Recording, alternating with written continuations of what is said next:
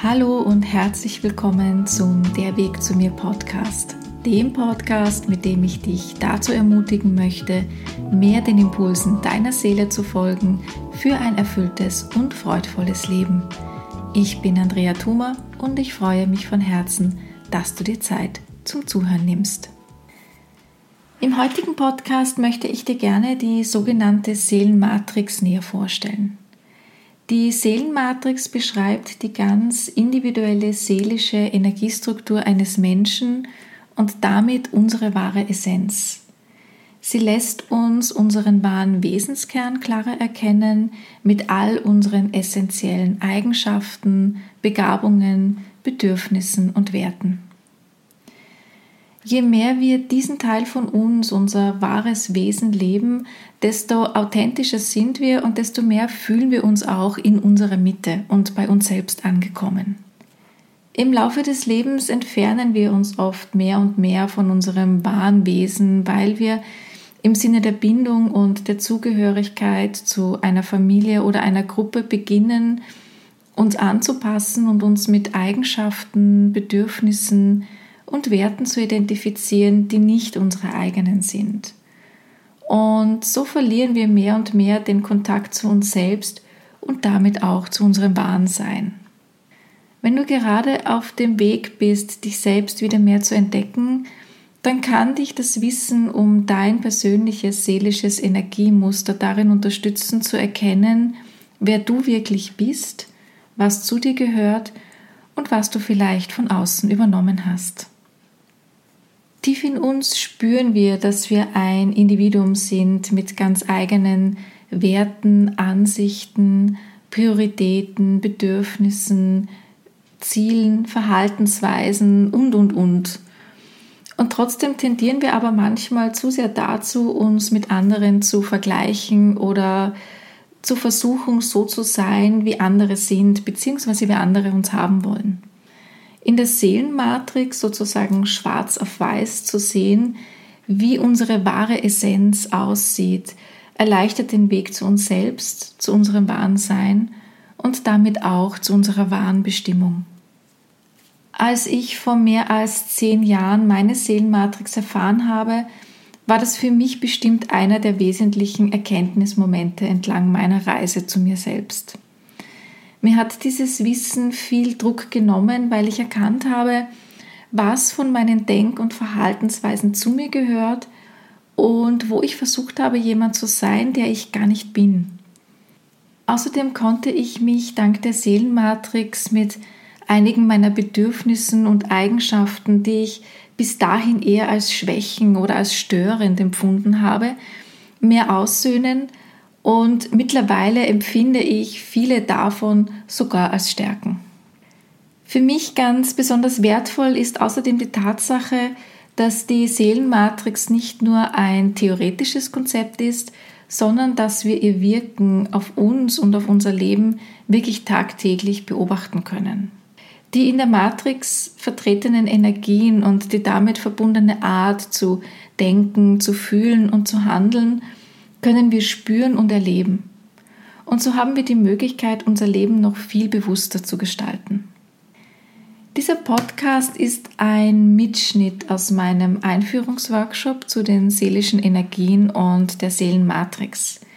Du erfährst hier, welche Informationen in der Seelenmatrix stecken und was sich eben hinter Begriffen wie Seelenrolle, Entwicklungsziel, Reaktionsmuster und so verbirgt das heißt, was steckt hinter den einzelnen Matrix-Elementen? Die Grundlage der Seelenmatrix bilden sieben archetypische Energien, die sich auf die sieben Positionen in der Seelenmatrix verteilen. Je nachdem, welche Energien in welcher Gewichtung in der Matrix vorhanden sind, entsteht so eine ganz individuelle und einzigartige Art zu sein. In diesem Podcast gehe ich nicht näher auf die sieben archetypischen Energien ein, das würde hier den Rahmen sprengen, aber zum besseren Verständnis findest du eine Tabelle mit allen Elementen der Seelenmatrix auf meiner Webseite. Den Link dazu findest du in den Shownotes. Und dort findest du auch Informationen zu meinem kostenlosen Online-Workshop Seelenenergien und Archetypen sowie weitere Hinweise, wo und wie du dich mehr über die seelischen Energien und die Seelenmatrix informieren kannst. Da es sich um einen Mitschnitt aus einem Workshop handelt, bitte ich dich, die nicht immer ganz einwandfreie Tonqualität zu entschuldigen. Und nun wünsche ich dir viel Freude beim Zuhören.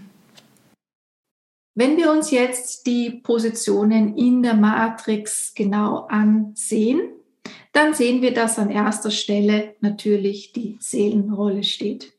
Die Seelenrolle ist in äh, mehrerer Hinsicht, könnte man sagen, ein besonderes Element in der Seelenmatrix. Nicht nur, weil sie an erster Stelle steht, was nicht unbedingt bedeutet, dass sie wichtiger ist als alle anderen, aber ähm, was auf jeden Fall auf die Seelenrolle zutrifft, ist, dass sie ein sogenanntes ewiges Element ist. Das heißt, dass unsere Seelenrolle sich nicht verändert, sondern immer konstant bleibt in allen Leben, die wir als Seele auf dieser Erde leben. Die Seelenrolle ähm, ist damit auch die Energie, die wir am besten kennen, weil wir sie eben in jedem Leben immer wieder zur Verfügung haben, weil wir das ein Potenzial ist, dass wir in jedem Leben leben können, auch in jedem Leben leben sollen und damit einfach auch schon auf sehr viel Erfahrung, auch wenn diese vielleicht unbewusst in uns abgespeichert ist, aber wir können auf diese Erfahrung mit dieser Energie, mit diesem Potenzial zurückgreifen. Und damit ist die Seelenrolle auch ein Element, das uns ganz persönlich viel Stabilität gibt, eine Sicherheit gibt und auch ja unsere Kernidentität ausmacht. Also wenn man so sagen würde, gut, wer, wer bin ich denn wirklich, wer bin ich in meiner Essenz, dann könnte man sagen, da liegt die Antwort tatsächlich in der Seelenrolle. Also hier liegt einfach ein ganz natürliches Potenzial, das ähm, aus uns herausfließt, wo wir uns nicht anstrengen müssen, sondern dass wir einfach auch wirklich von Kindheit an ausdrücken und leben. Also du könntest zum Beispiel auch überlegen, was war denn so als Kind eine sehr typische Sache, die du gemacht hast oder eine ganz typische Eigenschaft, vielleicht auch etwas, das man dir immer wieder gesagt hat vielleicht auch äh, nicht so positiv äh, wertgeschätzt von den Eltern. Ja, kann auch sein. Also wir haben zum Beispiel bei der Weisenenergie gesagt, ja, das sind Menschen, die, die sehr viel kommunizieren, die sehr viel reden, die, die den Austausch, die den Kontakt mögen. Und es kann jetzt sein, dass wenn du äh, zum Beispiel eine, eine Waisenseele bist und das Kind sehr viel gesprochen hast, sehr viel Fragen gestellt hast, ähm, sehr viel erzählt hast, immer in Kommunikation war, dass vielleicht das von den Eltern auch gar nicht so honoriert wurde und dass sie dann eher gesagt haben, jetzt sei mal still oder hör mal auf zu reden oder red nicht immer so viel Blödsinn oder ähnliches, ja. Und das sind dann diese Momente, wo man ja, so, das sind so diese, diese ersten Schritte, wo man ein Stück abgeschnitten wird von der eigenen Essenz, weil man plötzlich merkt, uh, äh, es ist gar nicht gut, dass ich so viel rede oder dass das wird gar nicht gewollt, dass ich, dass ich mich ähm, ständig so ausdrücke und alles kommuniziere. Dabei ist es eigentlich ein, ein Aspekt wirklich der Kernidentität und der Essenz. Also die Seelenrolle, das ist so unsere, äh, wie gesagt, unsere Kernidentität und da finden wir Sicherheit und da liegt einfach unser ganz natürliches Potenzial. An der zweiten Position in der Seelenmatrix haben wir die Urangst bzw. die Urängste. Du siehst schon, dass hier zwei Elemente auf dieser Position sind. Darum spreche ich auch vom Grundangstmuster. Es gibt eine Hauptangst und eine Nebenangst. Hier an dieser Position äh, sind also zwei Energien, die entweder sich gegenseitig verstärken können, aber eben auch gegeneinander ähm, ja so ein bisschen ankämpfen können. Der Grund, warum es ähm, an der Angstposition zwei Elemente gibt, ist der, dass Angst ein sehr starker Entwicklungsmotor ist. Du kennst das vielleicht auch aus deinem Leben, dass die Momente, in denen du vor einer Herausforderung gestanden bist, da wo du an deine Grenzen gekommen bist, wo du vielleicht auch in so Situationen gekommen bist, die dir Angst gemacht haben. Wenn du die dann bewältigt hast und zurückgeblickt hast, hast du für dich vielleicht festgestellt, da bin ich jetzt daran gewachsen, da habe ich einen Entwicklungsschritt gemacht, da hat sich etwas in mir gefestigt, verändert. Dadurch bin ich stärker geworden. Und ähm, ähnlich ist eben hier auch die, die Funktion der Ängste in der Seelenmatrix.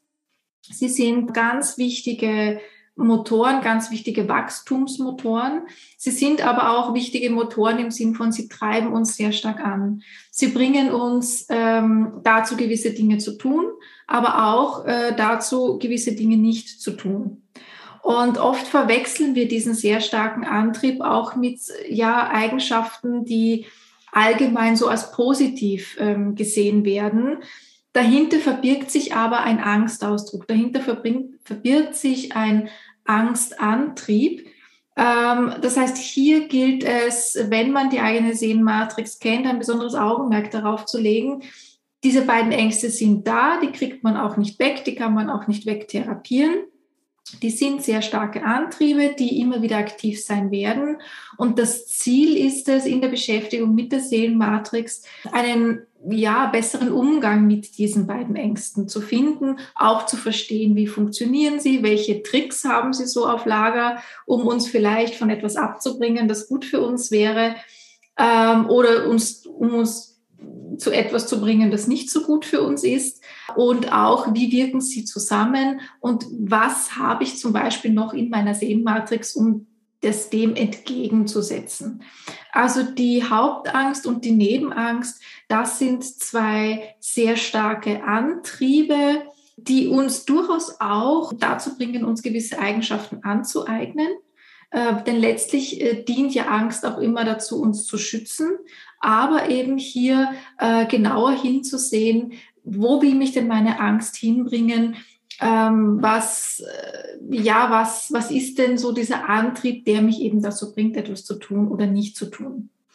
Die Begriffe Haupt- und Nebenangst beziehen sich nicht unbedingt darauf, dass die Hauptangst stärker ist als die Nebenangst, sondern hier geht es einfach darum, in welchen Bereichen wirkt äh, eine äh, der beiden Ängste. Also die Hauptangst wirkt ganz allgemein gesagt eher so im, äh, im beruflichen Kontext, auch eher so, ich sag mal, im allgemeinen Leben, während die Nebenangst mehr im ähm, sozialen, im zwischenmenschlichen Bereich, ganz besonders auch in engeren Beziehungen wie Partnerschaft, Familie und so weiter zum Ausdruck kommt. Aber auch hier ist die Trennung nicht so scharf, denn die beiden Energien wirken ja zusammen, beeinflussen sich auch gegenseitig. Also man kann nicht immer so ganz klar trennen, aber so als groben Überblick, warum hier von Haupt- und Nebenangst gesprochen wird. An der dritten Position in der Seelenmatrix äh, steht das Entwicklungsziel. Das Entwicklungsziel könnte man auch sagen, ist so das Lebensthema, das uns begleitet. Das ist also ein, ein Thema, das wir uns von allen Seiten im Laufe eines Lebens ansehen, sowohl aktiv als auch passiv. Wenn jetzt jemand zum Beispiel ähm, das Entwicklungsziel ablehnen hat, ja, ablehnen wäre das Entwicklungsziel, das zur Künstlerenergie, zur Energie 2 gehört, dann würde jemand mit dem Entwicklungsziel ablehnen zum Beispiel einerseits erleben, dass er oder sie immer wieder abgelehnt wird. Das wäre so der passive Teil dieses Thema zu leben. Ähm, aber auch ähm, selbst immer wieder in Situationen zu kommen, in denen ähm, er oder sie ablehnen will, ablehnen muss, ablehnen soll. Das sind also verschiedenste Lebenssituationen. Das wird auch dazu führen, dass vielleicht Dinge abgelehnt werden, die besser nicht hätten abgelehnt werden sollen. Das wird dazu führen, dass ähm, Dinge nicht abgelehnt werden, bei denen man vielleicht hätte Nein sagen sollen. Also hier geht es wirklich immer wieder darum, dieses Thema Ablehnen in allen Facetten, in allen möglichen Variationen zu leben. Und ähm, da ist es wirklich so, dass die Seele auch oft sehr raffiniert ist, wie, wie wir gewisse Elemente leben können oder auch wie, wie sich gewisse Themen in unser Leben bringen, wo wir vielleicht im ersten Moment gar nicht das in Zusammenhang bringen, zum Beispiel mit dem Entwicklungsziel. Und dann bei näherer Betrachtung stellt man fest, ach ja, ähm, da habe ich eigentlich mein Entwicklungsziel gerade gelebt oder hatte eine Möglichkeit, äh, in irgendeiner Form mich mit meinem Entwicklungsziel auseinanderzusetzen, sei es jetzt bewusst oder auch unbewusst. Also das Entwicklungsziel, das ist eben so unser, unser Lebensthema, das uns begleitet, das uns auf der einen Seite sehr freudvolle, sehr lustvolle, sehr schöne Momente bringen kann, aber eben auch äh, Momente, in denen wir ja ähm, durchaus auch leidvolle Erfahrungen machen, weil es eben hier um dieses ganze Spektrum geht, das mit diesem Thema verbunden ist. An der vierten Position in der Seelenmatrix ist der Modus. Der Modus, das ist einerseits einmal jene Energie oder jenes Element, das das Entwicklungsziel unterstützt. Also aus Matrix-Sicht hängen Modus und Entwicklungsziel immer sehr eng zusammen. Im persönlichen Empfinden ist es so, dass der Modus die Art und Weise ist, wie wir unser Leben am freudvollsten und am kraftvollsten gestalten können. Der Modus legt auch unser Temperament fest. Also sind wir jemand, der zum Beispiel erstmal eher fühlt, fühlen muss oder jemand, der das Bedürfnis hat, über Dinge erstmal nachzudenken über einen gewissen Zeitraum? Ähm, oder ist, sind wir sehr, sehr aktiv sofort? Beziehungsweise gehen wir sehr schnell in die Kommunikation oder ist unsere Art zu leben eher sehr leidenschaftlich? Also das Feuer entzündet sich schnell, verschwindet aber genauso schnell wieder. Ähm, das heißt, der Modus legt einfach so ein Grundtemperament fest, das sich auch nicht umerziehen oder, oder verändern lässt, so wie alle anderen Energien und alle anderen Elemente in der Seelenmatrix von Erziehung, von Prägung, von Einflüssen äh, im Außen unberührt bleiben. Also die sind da, auch wenn wir sie vielleicht subjektiv oft nicht so wahrnehmen, weil wir uns vielleicht mit anderen Aspekten identifizieren. Also der Modus ist, wie gesagt, äh, unsere Art und Weise, am kraftvollsten, am freudvollsten unser Leben zu leben. Er bestimmt unser Temperament. Und wenn wir unseren Modus leben, dann haben wir so das Gefühl, im Einklang mit uns selbst zu sein. Das ist so dieses Gefühl, ich bin in meiner Mitte. Also das, dann fühlen wir uns gesund, dann fühlen wir uns vital, weil wir zum Beispiel, ähm, wenn wir jemand sind, der viel nachdenken muss oder dieses Bedürfnis hat, einfach gewisse Dinge erstmal so mental durchzugehen und diese Möglichkeit auch dazu haben, dann fühlen wir uns einfach wohler, als wenn wir sehr schnell zu einer Entscheidung gedrängt werden. Oder wenn ich jemand bin, der sehr aktiv ist im Modus, der sofort einfach etwas tun möchte und ähm, ich habe dann nicht die Möglichkeit, sondern mir wird dann gesagt, nein, jetzt denke erst mal nach und jetzt mach mal Pause und jetzt nicht. Äh, ich also sozusagen ständig ausgebremst werde, dann schafft das so eine innere Unruhe. Während wenn diese Energie wirklich so eingesetzt werden kann, wie sie gedacht ist, dann, ja, dann fühlen wir uns rund, dann fühlen wir uns ganz, dann fühlen wir uns einfach in unserer Mitte. Also den eigenen Modus zu leben bedeutet einfach auch wirklich immer so dieses Gefühl zu haben, ich bin im Einklang mit mir und ich fühle mich wohl und es ist so eine innere Ruhe einfach auch da in, in, in der Art zu leben, in der Art Entscheidungen zu treffen und an Dinge heranzugehen. Die fünfte Position in der Seelenmatrix, das ist die Mentalität. Die Mentalität das ist, wie wir die Welt sehen, könnte man sagen. Das ist so diese äh, geistige Grundhaltung, die mentale Struktur, auch Glaubenssätze, die damit verbunden sind.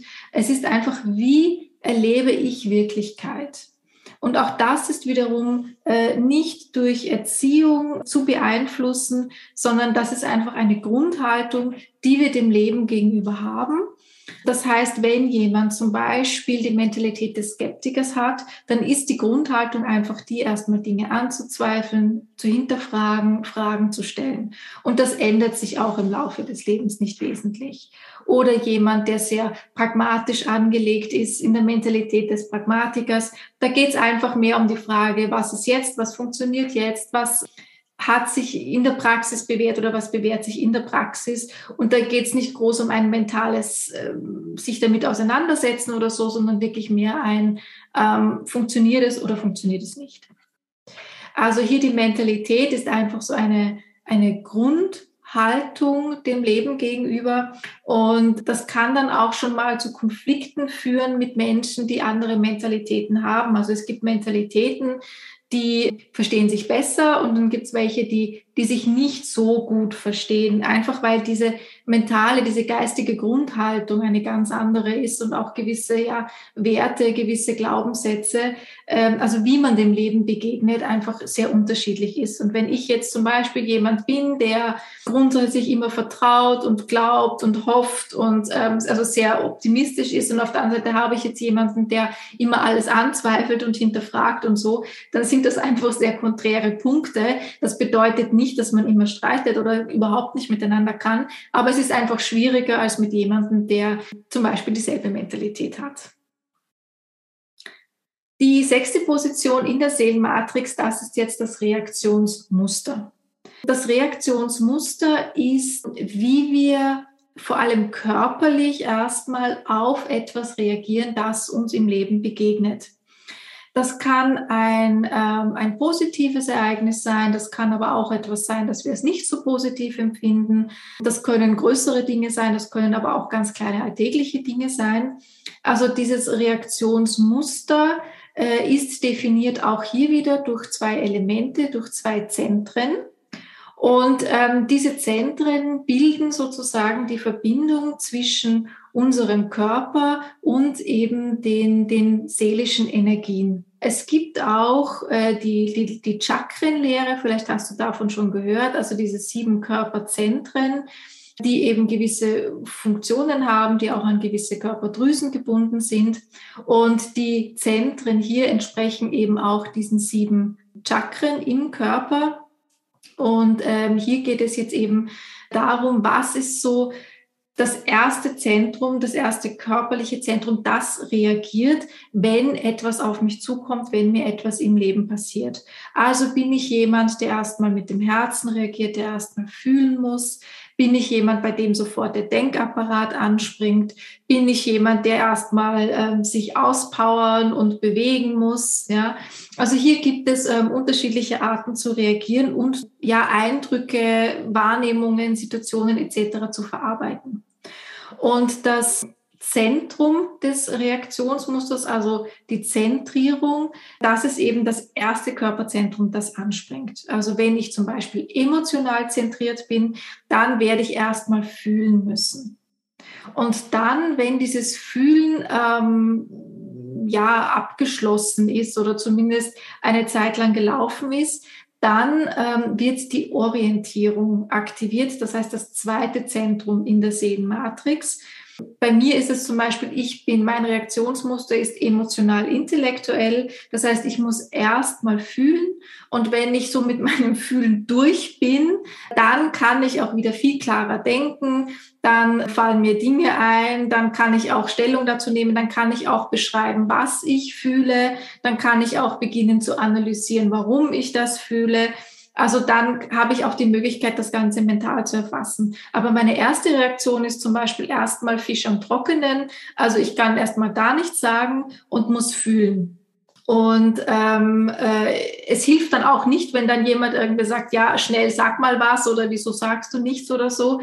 Alle emotional Zentrierten, die sich hier vielleicht gerade wiederfinden, ja, die wissen das, das stresst dann eher, einfach weil die Gefühle erstmal verarbeitet werden müssen. Und dann ähm, kann ich in meinem Fall jetzt mit der intellektuellen Orientierung dann sagen, ähm, ja, was hat mich so bewegt oder was bewegt mich gerade oder was geht gerade in mir vor. Also dann kann ich auch etwas dazu sagen. Also das Reaktionsmuster ist eben erstmal das Zentrum, was ist der, das erste Körperzentrum, das anspringt, wenn etwas auf mich zukommt und dann die Orientierung, also wie wird es weiter verarbeitet, könnte man sagen. An der siebten und letzten Position in der Seelenmatrix steht das Seelenalter. Das Seelenalter ist auch ein Element, das nicht einfach so frei gewählt werden kann, das also nicht beliebig besetzt werden kann, sondern ähnlich wie sich auch unser biologisches Alter verändert mit jedem Jahr, das wir leben. Also mit jedem Jahr äh, werden wir älter, so wird auch die Seele mit jedem Leben älter. Damit ist sozusagen das Seelenalter vorgegeben, könnte man sagen, abhängig davon, wie viele Leben, wie viele Inkarnationen hat eine Seele bereits durchlebt. Im inkarnierten Zustand, äh, für uns also relevant in der Seelenmatrix, sind fünf Seelenalterzyklen. Das ist die Säuglingsseele, die Kindseele, die junge Seele, die reife Seele und die alte Seele. Wichtig dabei ist mir zu betonen, dass es hier kein besser und schlechter gibt, so wie es generell bei den sieben Energien kein besser und schlechter gibt, gibt es auch bei den Seelenaltersstufen kein besser und schlechter. Oft entsteht so der Eindruck, es ist viel besser, eine alte Seele zu sein, äh, weil dann bin ich ja viel weiser und viel toller und äh, was auch immer als eine Kindseele. Das ist so, als würde ich sagen, dass ein fünfjähriges Kind schlechter ist als ein ähm, 50, 60 oder 70-jähriger Mann oder 50, 60, 70-jährige Frau. Das kann man so nicht sagen. Ich glaube, das leuchtet jedem ein. Und so ähnlich ist es auch ähm, auf der seelischen Ebene, sondern hier geht es einfach um unterschiedliche Erfahrungsbereiche. Es geht um unterschiedliche Werte. Es geht um eine unterschiedliche Wahrnehmungsfähigkeit und auch um eine unterschiedliche psychische Entwicklungsfähigkeit. Auch das hat wieder nichts mit Intelligenz zu tun, sondern auch hier wieder der Vergleich mit Kind und ähm, einem älteren Menschen. Ich kann von einem fünfjährigen Kind eine gewisse Einsichtsfähigkeit, eine gewisse Reflexionsfähigkeit, auch eine gewisse Absehbarkeit. Ich, ich tue das und das und dann passiert das und das. Das kann ich zum Beispiel von einem fünfjährigen Kind nicht so erwarten wie zum Beispiel von einem 50-jährigen Mann oder einer 50-jährigen Frau. Also ähm, hier sind einfach unterschiedliche Entwicklungsstufen und so wie wir die im biologischen Alter auch haben, gibt es die eben auch im Seelenalter. Das heißt, Kindseelen haben einfach andere Werte, die haben andere Aufgaben, die haben ähm, auch eine andere Wahrnehmung von der Welt als zum Beispiel junge Seelen, reife Seelen oder alte Seelen. Und ähm, hier beim Seelenalter geht es eben wirklich vor allem um die Entwicklungsfähigkeit der Psyche, also wie äh, gut kann ich zum Beispiel Ängste verarbeiten, wie kann ich mit Dingen umgehen, die mir passieren. Und da kann man einfach beobachten, da gibt es Unterschiede. Ja, das ein und dasselbe Ereignis. Jeder Mensch geht anders damit um. Das hat unter anderem natürlich auch mit dem Seelenalter zu tun. Auch die Fähigkeit, ähm, kann ich mich selbst reflektieren? Kann ich zum Beispiel mein eigenes Verhalten reflektieren? Kann ich meine Motive hinterfragen? Kann ich mich ähm, selbst beobachten, all diese Dinge, das ist erst ab dem reifen Zyklus möglich. Also junge Seelen, Kindseelen, Säuglinge, die können das einfach noch nicht. Das nicht, weil sie dumm sind, sondern einfach, weil es hier in diesen Entwicklungszyklen noch um ganz andere Erfahrungen und ganz andere Dinge geht. Also ich kann tatsächlich nicht von jedem Menschen erwarten, dass er sich selbst reflektiert und dass er diese Fähigkeit zur Innenschau hat. Das haben wir reife und alte Seelen. Ich sage deshalb wir, weil die Wahrscheinlichkeit sehr groß ist, dass wenn du dich mit Themen wie Seele beschäftigst, wenn du mehr über dich selbst erfahren möchtest, wenn du sagst, ich möchte wissen, was sind denn so meine Antriebe, ich möchte mich selbst besser verstehen, diese Bedürfnisse sind erst ab dem Reifenzyklus tatsächlich ein Thema. Davor ist das einfach nicht so. Und ähm, darum ist naheliegend, dass wenn du dir diesen Online-Workshop ansiehst, wenn du hier teilnimmst, wenn du dich für dieses Thema interessierst, dass du eine reife oder eine alte Seele bist.